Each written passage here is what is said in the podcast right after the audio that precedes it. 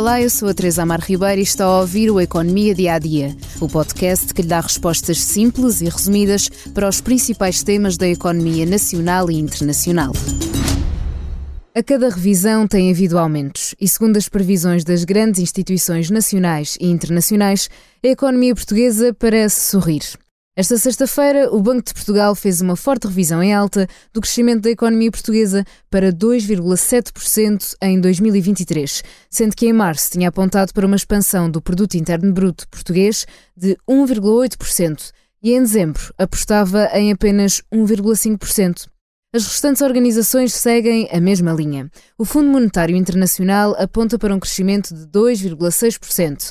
A Organização para a Cooperação e o Desenvolvimento Económico aposta num crescimento do PIB na ordem dos 2,5%.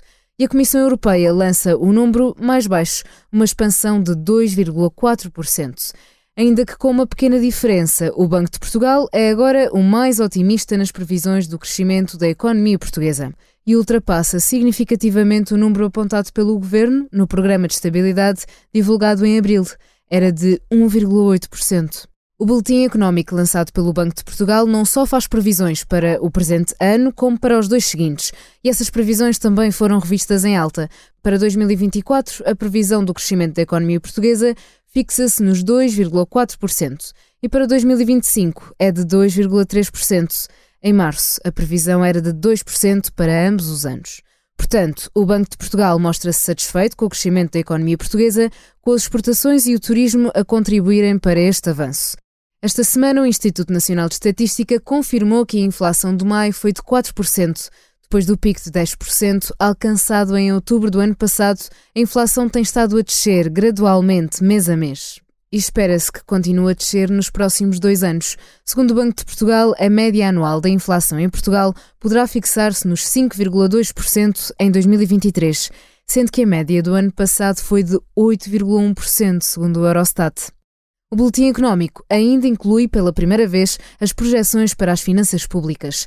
Aponta para um déficit orçamental de apenas 0,1% do PIB para este ano, abaixo dos 0,4% projetados pelo Governo. E para o próximo ano, o Banco de Portugal já antevê uma superávit orçamental.